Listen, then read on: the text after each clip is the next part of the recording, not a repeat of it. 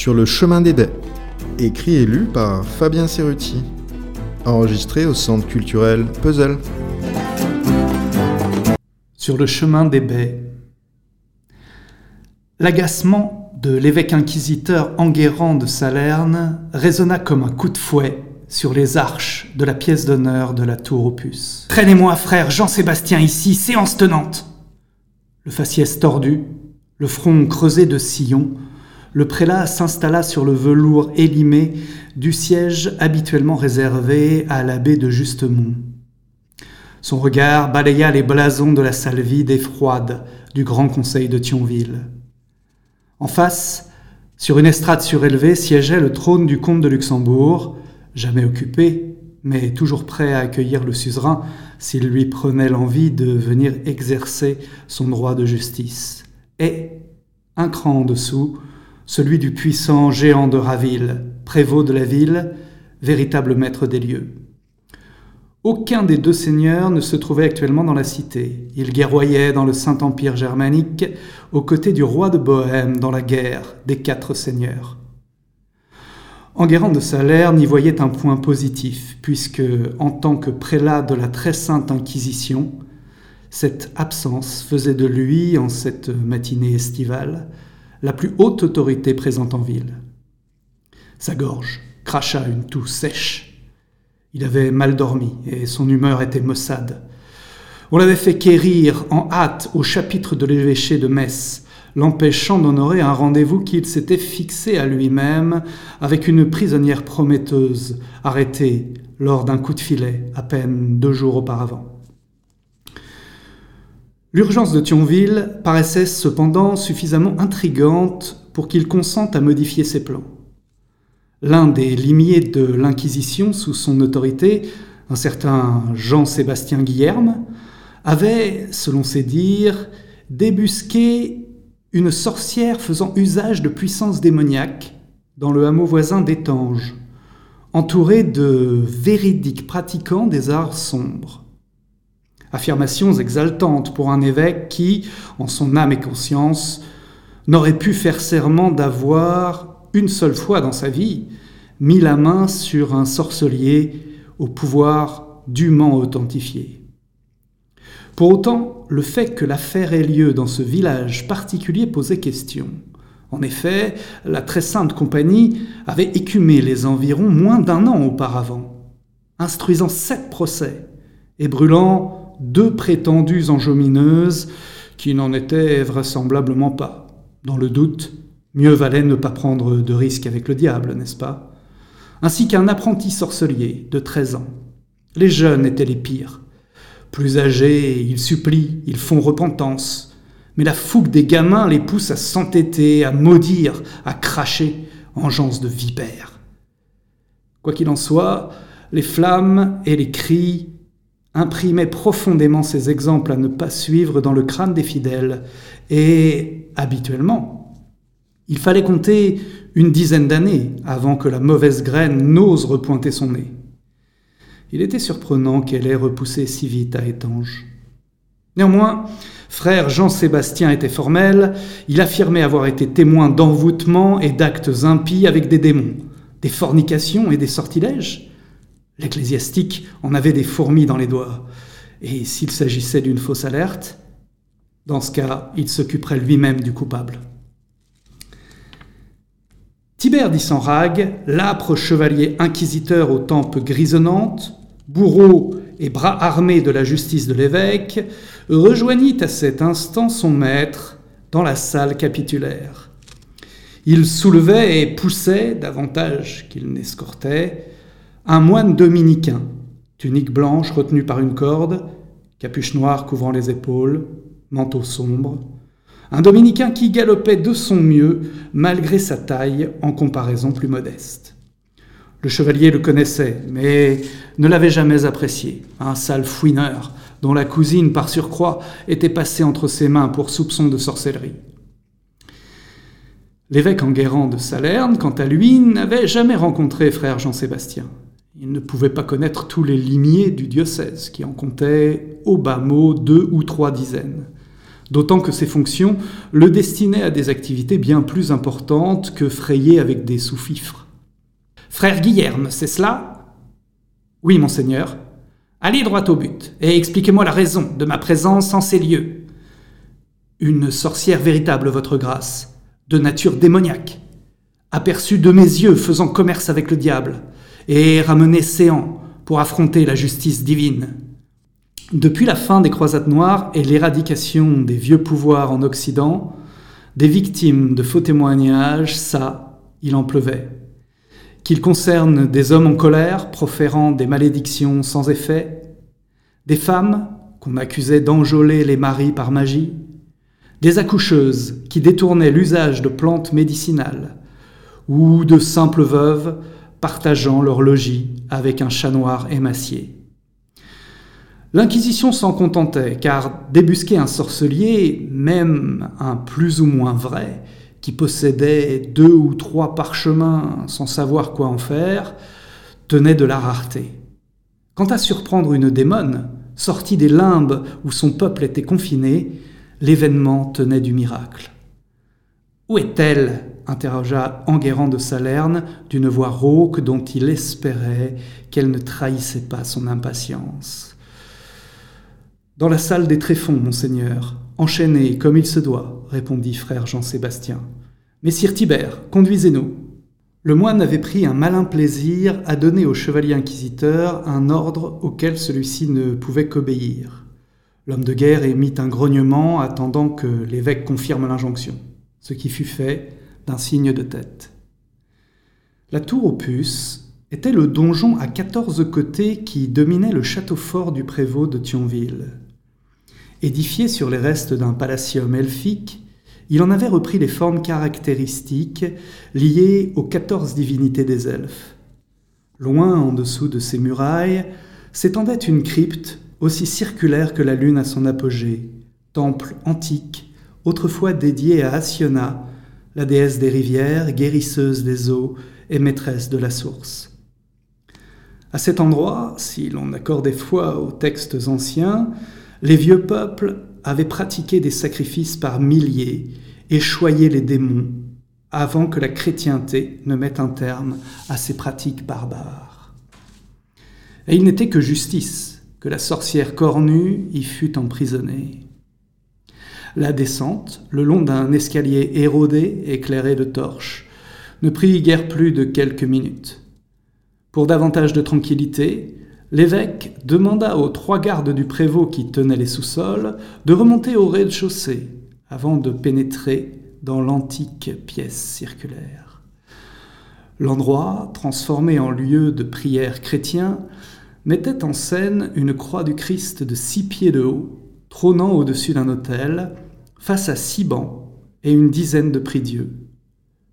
Juste en dessous, enchaînée à un baptistère, se trouvait la féline, une simple tunique d'un verre d'eau déchiré sur le dos et des cheveux en bataille. Ses pupilles, fendues de morgue, fixaient les arrivants. Le front levé, elle exhibait ses courtes cornes dorées en signe de défi, et le blanc de ses canines promettait la morsure. Reste tranquille, fille du diable. Votre grâce, voici la clé de ces fers, grogna sire Tibère en la lui tendant. Enguerrand de Salerne s'en saisit sans regarder, s'efforçant de dissimuler les sentiments qui l'envahissaient. Il avala sa salive avec difficulté. Jamais, de toute son existence, ses yeux n'avaient contemplé pareille merveille, une créature puissante, venue du fond des âges, aux traits pourtant si juvéniles, des yeux sincères. Il fit quelques pas fasciné, marqua un temps d'hésitation, recula, puis s'approcha à nouveau dans l'intention manifeste de scruter les moindres détails. Prenez garde, monseigneur, l'engeance est dangereuse. Aussi pas moins de trois bons soldats avant que nous n'en ayons raison. Les chaînes qui l'entravent ont-elles été bénies? Le grand chevalier acquiesça. Si fait, votre grâce, et les épines rétractibles de ses doigts arrachées. Fort bien. L'évêque constata que l'on avait également dessiné au sol un cercle de sel infranchissable pour ceux de sa race, et qu'on lui avait barré la bouche d'un mort pour l'empêcher de mordre. Rassuré, il osa venir tout près, pencha la tête, comme pour admirer un chef-d'œuvre dont les lignes semblaient pourtant incompréhensibles. Ainsi que son ancien maître, le cardinal de Las Casas, le lui avait enseigné, les chairs des démons paraissaient tissées d'écorces et de ramures, plantes vivantes mues par une sève brûlante, entremêlée d'échancrures animales. Et pourtant, mis à part les détails du regard et des cornes, on n'y voyait que du feu, époustouflant. Les doigts d'Enguerrand de Salerne se tendirent, hésitants. Ils frôlèrent les traits tuméfiés du visage à l'ovale parfait. Au toucher, on aurait cru une peau humaine. Quant à la chevelure, ses filaments de soie en désordre caressaient les phalanges qui se risquaient dans sa douceur. Le regard de l'évêque, dérivant sur le front lisse, puis sur les sourcils en partie arrachés, se posa par mégarde sur les yeux de l'objet de sa curiosité.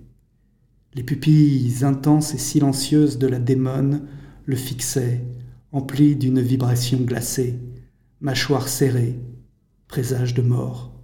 Face à ce coup de poignard visuel, l'évêque eut un bref mouvement de recul. Ses doigts éprouvèrent la présence de la chevalière d'améthyste qui le protégeait des envoûtements. Elle se trouvait bien à son annulaire. Clignant des paupières, il balbutia d'une voix mauvaise, insolente, Messire Tibère, ôtez ses vêtements à cette créature, je veux qu'elle prenne conscience de l'étendue de son impuissance. Tibère d'Issenrag se voulait chevalier du Christ. Il appréciait peu les incartades à la morale, même si, de toute évidence, les règles humaines ne s'appliquaient pas aux créatures du diable. Il tourna sa grosse tête barbue et dégarnie vers son évêque. Pardonnez-moi, votre grâce, mais Utiliser la sainte violence pour contraindre la démone à révéler les noms de ceux qui la vénèrent devrait être suffisant. Le sourcil, les Je recommence. Les sourcils du prélat montèrent haut sur son front, ses yeux s'écarquillant comme si on venait de le confondre avec un vagabond. Il s'agit d'un ordre, Tibère.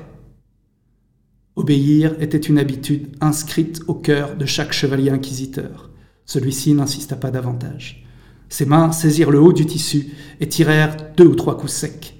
Puis elles firent de même au niveau du bassin, libérant sur le corps entier des courbes d'une harmonie si aboutie qu'elles en devenaient douloureuses pour le regard.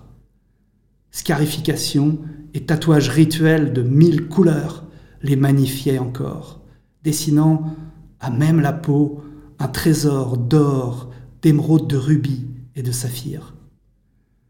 Le chevalier ne put s'empêcher de se signer de la croix du Christ. L'évêque inquisiteur fit de même, vérifiant d'un regard que les deux autres hommes à ses côtés portaient bien leur améthyste protectrice. La démone ferma momentanément les yeux. Lorsqu'elle les rouvrit, on n'y lisait nulle honte, uniquement de la détermination et peut-être une once de pitié. Giflez-la à présent, qu'elle sache qui sont les maîtres. Le choc résonna sur les murs circulaires et la tête de la captive oscilla de côté. La voix de la démone s'éleva alors pour la première fois, soyeuse, mais déformée par le mort et empreinte du grain rauque d'une malédiction. Enguerrand de Salerne et Tibère d'Issenrag, vos actes vous déjugent aux yeux du Dieu crucifié, comme à ceux des puissances anciennes. Par les fosses noires d'Exi Exaet, qui s'étendent dans les tréfonds. Je vous convoque au tribunal de la mort, ici et maintenant, avant l'heure du soleil haut. Un nouveau revers de main du chevalier, lancé à la volée, empêcha le flot vibrant des paroles d'aller à son terme, faisant jaillir une sève d'encre de la bouche en amande. En chopant un baillon de tissu, il le lui enfourna entre les lèvres, bouchant les espaces laissés par le mort, puis noua les deux extrémités très fort à l'arrière de la tête. Maudite sois-tu, créature, d'oser évoquer le nom de Dieu. C'est lui, le Très-Haut, qui vous jugera, toi et les tiens, pour les sacrifices ignobles que vos rites impies mènent à pratiquer. L'heure du soleil haut, midi ou sexte pour les chrétiens. On ne devait plus en être loin, car les cloches de l'église Saint-Maximin avaient sonné onze heures depuis longtemps déjà. Mal à l'aise, l'évêque fit signe à Tibère de retenir son courroux et pivota en direction de frère Jean-Sébastien. Mon frère, il est temps de nous livrer votre témoignage afin que je décide de la conduite à tenir. Le moine limier, en retrait jusqu'à présent, fit un signe de tête respectueux. Votre grâce, j'aime à enquêter en endossant l'habit d'un voyageur en route pour le pèlerinage de Sainte-Foy à Conques, assez loin de nos régions. Ce qui n'est pas mentir, car chaque année je me rends sur place afin d'y accomplir mes vœux. Une fois arrivé au village sur lequel j'ai jeté mon dévolu, je me place devant l'église et attends la sortie d'un mariage ou d'un baptême pour faire semblant de me tordre bien cruellement la cheville dans une ornière. En matière générale, tel ou tel me prend en pitié et m'accorde l'hospitalité. Au pire, m'accueille-t-on à la taverne ou à la maladrerie, le temps que la douleur s'estompe, ce qui prend une semaine ou deux. En attendant, je paye en gros d'argent, sonnant et trébuchant, et nul ne se montre pressé de me voir partir. Durant cette convalescence, je me taille deux béquilles, puis je me promène, j'observe, j'écoute, je converse. À Étanges, la soupe du cinquième soir avec mes hôtes, un père veuf et ses trois filles, fut édifiante. Nous devisions sur ces jeunes qui risquaient gros à jouer avec le diable, sans doute pour faire la morale aux gamines de la famille. Lorsque l'une d'elles, l'aînée, a lâché qu'elle en connaissait une, elle, de sorcière, la fille du meunier à ce qu'elle prétendait, en ajoutant que, pour ce qui était de la paternité, elle n'était sûre de rien, vu que la fille en question avait peut-être 19 ans, et qu'une fois à la cueillette des murs, elle les avait aperçus, le vieux et la jeunette, main dans la pogne, à se regarder le décolleté avec les doigts. Mon hôte a cru que sa môme cherchait à se rendre intéressante en racontant des fariboles, et il l'a envoyé au lit sans finir sa soupe. Parfois, il est vrai qu'une méchanceté ou une jalousie secrète peut donner naissance à des absurdités de ce genre, mais les mots de la gamine n'étaient pas tombés dans l'oreille d'un sourd et il était de mon devoir de pratiquer les vérifications d'usage. Aussi le lendemain, ai-je demandé des précisions à la petite. Cette fois, elle n'a presque rien voulu ajouter, suggérant tout de même, si je ne la croyais pas, d'aller faire un tour un soir à la lune sur le Birrenweg, le chemin des baies. Alors, par le Christ et Saint Dominique, c'est ce que j'ai fait. Et c'est là que vous avez vu la médémone À vrai dire, non, monseigneur. J'ai simplement aperçu la fille du meunier, une belle palotte aux yeux sombres sous la lune d'été, vêtue de brocart noir. Elle dansait sur le chemin, seule, ses blonds cheveux lâchés, emportés par une musique inaudible qui faisait voltiger ses jupes à ses chevilles. Était-ce de la sorcellerie? J'en ai vu des choses dans ma vie, votre grâce. Cela aurait aussi bien pu ressembler à l'enthousiasme qui précède un rendez-vous galant. Donc non, ça non, je n'en avais aucune certitude. Alors je l'ai suivie sur le chemin des baies. Elle marchait d'un pas sûr, sous la lumière sélène, en s'enfonçant vers le cœur de la forêt jusqu'à un arbre noueux à côté d'une maison forestière. Elle a couru en virevoltant, a frappé à la porte, et on lui a ouvert. Je me trouvais à distance éloignée et n'ai pu discerner, qui l'avait accueilli. En m'approchant, j'ai perçu le son des viols et des flûtes, des mélodies de plus en plus enjouées. Une fête se tenait là, assurément. Par les interstices des volets d'une fenêtre, j'ai jeté un œil. Et c'est là que vous avez vu la démone. Toujours pas, monseigneur, mais ce que j'ai découvert était presque aussi formidable. La fille du meunier avait ôté sa chemise et sa robe, tête rejetée en arrière. Trois sorciers appliquaient de la peinture en dessins, signes et sigils sur ses parties charnelles. Elle semblait y prendre plaisir. Il y avait autour d'eux trois forestiers, bûcherons et manouvriers, deux veuves du village, ainsi que trois autres jouvencelles, dont la jeune d'un ferronnier à qui j'avais acheté la veille des clous pour mes semelles. Et tous dansaient, monseigneur. Ils dansaient en riant, pieds nus, tout peinturlurés, en formant des cercles et des formes géométriques, poitrine découverte. Et leur chant, monseigneur, leur chant convoquait Bacchus, Dionysos et Pan, Leur chant appelait les démons des temps anciens et insouciants. Alors à cet instant, le vent s'est levé, vif et tournoyant, comme s'il voulait lui aussi faire écho à la danse. Par le Christ Tout-Puissant, il a ébouriffé mes cheveux, et je jurerais qu'il a murmuré à mon oreille qu'il savait que je me trouvais là. Les poils de mes bras et de ma nuque se sont hérissés, je, n'osais plus bouger. Lorsqu'une main s'est posée sur mon épaule, la frayeur m'a fait hurler. Je me suis retourné, mon cœur s'est arrêté. C'est à cet instant que j'ai croisé le regard de la démone. Une lueur moqueuse frissonnait dans ses yeux et les griffes de ses doigts étaient sorties. Elle m'a ordonné de la suivre dans la maison et j'ai accepté. Partir de là, je n'ai fait que mentir en prétendant renier le Christ, comme Saint Pierre la veille de la crucifixion de notre Seigneur Jésus. Eux m'ont fait goûter au vin elfique des nectars diaboliques, plus fins et grisants que l'hydromel, qui délient l'esprit en des envolées singulières. Ils ont peint mon corps et j'ai dansé avec les femmes, ri avec les hommes, tournoyé avec la belle aux cornes d'or. Le temps passait en une illusion de bonheur, absolue, merveilleuse et affreuse. Quand le jour s'est levé, la démone a posé ses lèvres sur les miennes. Et, et ensuite? Ensuite, je me suis accroché à mon pèlerinage de sainte foi, j'ai balbutié, inventé, convaincu, et j'ai pu m'en aller, le faciès faussement ravi de ce que j'avais partagé de leur bacchanal. Lorsque je me suis retourné au bord de la clairière pour apercevoir une dernière fois la maison, elle avait disparu. Je le jure devant Dieu. Il ne restait que l'arbre noueux. La démone m'a à nouveau embrassé en me raccompagnant sur le chemin des baies, mais j'ai su conserver mon honneur. Je l'ai néanmoins supplié de m'offrir rendez-vous deux soirs plus tard, au pied du chêne. Elle a baisé mes deux paupières closes, et lorsque je les ai ouvertes à nouveau, sans mentir, elles s'étaient évaporées. Pourtant le vent, encore une fois, allègre et joyeux dans mes oreilles, répondit qu'elle accédait à ma demande. Vous êtes donc revenu en hâte à Thionville. En effet, votre grâce.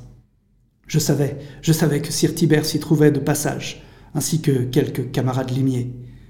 L'archiprêtre de la cité, accompagné de plusieurs diacres, nous ont prêté main forte, et au soir du rendez-vous, nos filets bien préparés, alliés à l'effet de surprise, eurent raison de l'agilité de la démone.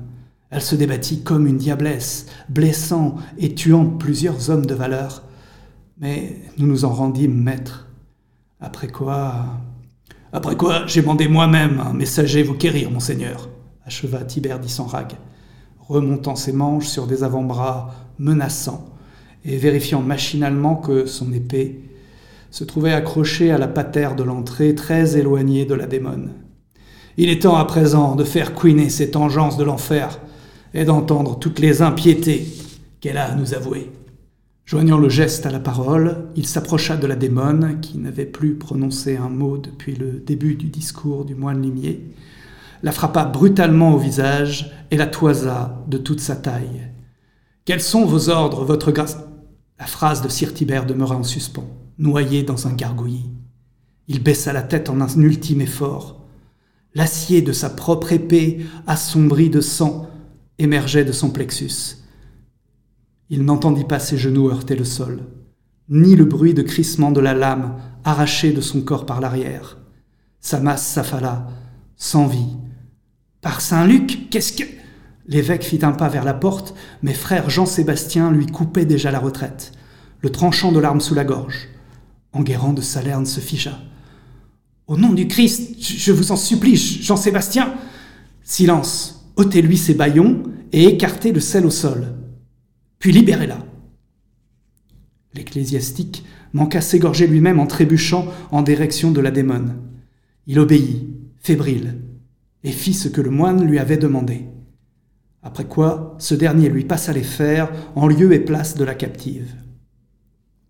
Celle-ci, toujours nue, moirée de circonvolutions de couleurs vives, sourit à Jean-Sébastien lui passa une main dans les cheveux et écrasa sa bouche contre la sienne. Celui-ci lui rendit son sourire, l'œil épris et le cœur amoureux. En réalité, le limier dominicain ne s'était pas rendu une fois, mais deux puis trois, puis cinq, puis vingt sur le chemin des baies. D'abord réticent et menteur, ainsi qu'il en avait témoigné devant l'évêque, il s'était peu à peu abandonné à la joie bouillonnante, au bonheur enfiévré et au sentiment sincère que la sorcière, aux cornes d'or, avait fait naître en lui.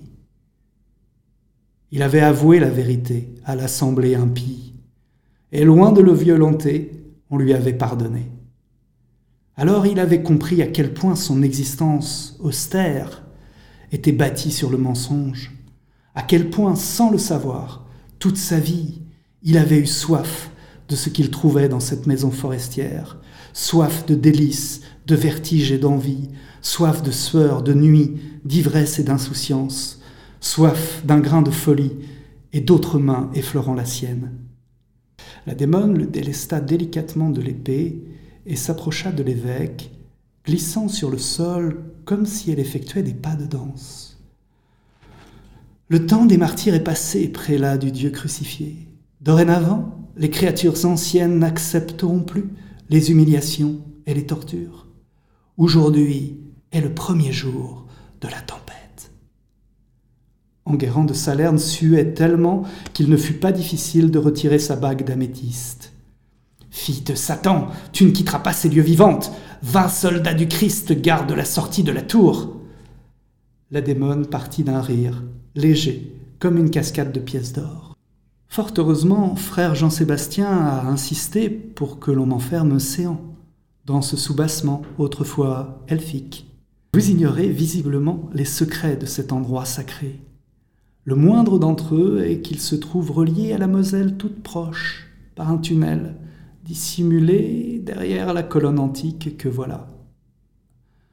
L'effroi se lisait sur les traits de l'évêque. La démone plaça alors la pointe de l'épée à la racine de son nez, entre les deux yeux. Jean-Sébastien, partagé et inquiet, prit son courage à deux mains et fit un pas en avant. madame, peut-être n'est-il pas nécessaire d'ôter la vie à Sire de Salerne Contrairement à Tibère, lui n'est ni un guerrier ni un bourreau, et il n'a tué directement aucun, il a donné des ordres. Vous aviez simplement parlé de lui délivrer un message. La démone observa Jean-Sébastien le temps de quelques battements de cœur. On pouvait entendre la respiration hachée d'Enguerrand de Salerne suspendue à ses lèvres. Puis elle reprit la parole. Tu as mille fois raison, mon doux moine, et c'est ce que je compte m'appliquer à faire séant. La mort est un message, sais-tu? Cela étant, tes réticences humaines, je les comprends. Alors viens, mon beau, approche. Son sourire et ses yeux si sincères, le moine s'exécuta. Il y eut un choc, pareil au poinçon d'une aiguille, en plein cœur. Les yeux du moine s'écarquillèrent, l'incompréhension, une peur fugace, et puis le rouge, et puis le noir. L'épée dans les mains de la démone venait de mettre un terme à son amour sans avenir. La scène macabre se déroulait dans les soubassements de la tour aux puces de Thionville, à l'intérieur de ce qui avait été une ancienne fosse sacrificielle elfique, dédiée à Exi-Exaet. Or, des sacrifices, la belle aux cornes d'or en avait besoin pour l'envoûtement qu'elle comptait pratiquer. Tibère et Jean-Sébastien de vie humaine, cela serait suffisant. Elle en sentait l'âme s'élever dans la pièce, semblable à des volutes vivantes au-dessus du sang chaud, une brume invisible pour des yeux néophytes qu'elle pouvait tisser à sa guise. Elle ne devait cependant pas traîner. Sa bouche éclaboussée de sang prononça les mots de puissance. Enguerrand de Salerne, qui ignorait qu'il allait survivre, hurlait déjà depuis plusieurs secondes, mais aucun son ne sortait de sa gorge. La belle, aux cornes d'or, se mit à danser autour de lui, les pieds clapotant dans le sang. Et comme sa proie se trouvait à genoux, elle finit par s'agenouiller elle-même. Convoquant la brume, la source et le vent, elle caressa le visage du prélat inondé de sueur. Elle tenait entre ses mains un ecclésiastique de haut rang, bien plus influent que ce simple limier de Jean-Sébastien. On racontait qu'il était pressenti pour devenir cardinal et sa sainteté le pape lui-même allait le recevoir à Rome. selon toute vraisemblance, au cours des prochains mois. Une occasion inespérée. La démone peigna affectueusement de ses doigts les cheveux épars. La folie et la terreur désertaient peu à peu les prunelles de l'évêque. Il commençait à percevoir la musique. Léchant le sang sur ses lèvres, la démone l'embrassa avec chaleur sur le front, sur le cœur, et pour terminer, sur la bouche. Le baiser d'une démone, savoureux, exaltant, une pomme brûlante qui d'un coup vous bannit du paradis. Les paupières d'Enguerrand de Salerne battirent incrédules. Le bonheur, les notes de violon et de flûte. La belle aux cornes d'or détacha les chaînes qui reliaient l'évêque au baptistère. Celui-ci se redressa, les commissures retroussées comme un enfant émerveillé.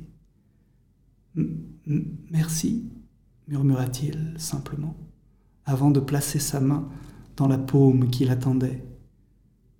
Et c'est ainsi que pour la première fois de sa vie, mais sûrement pas la dernière, Enguerrand de Salerne se mit lui-même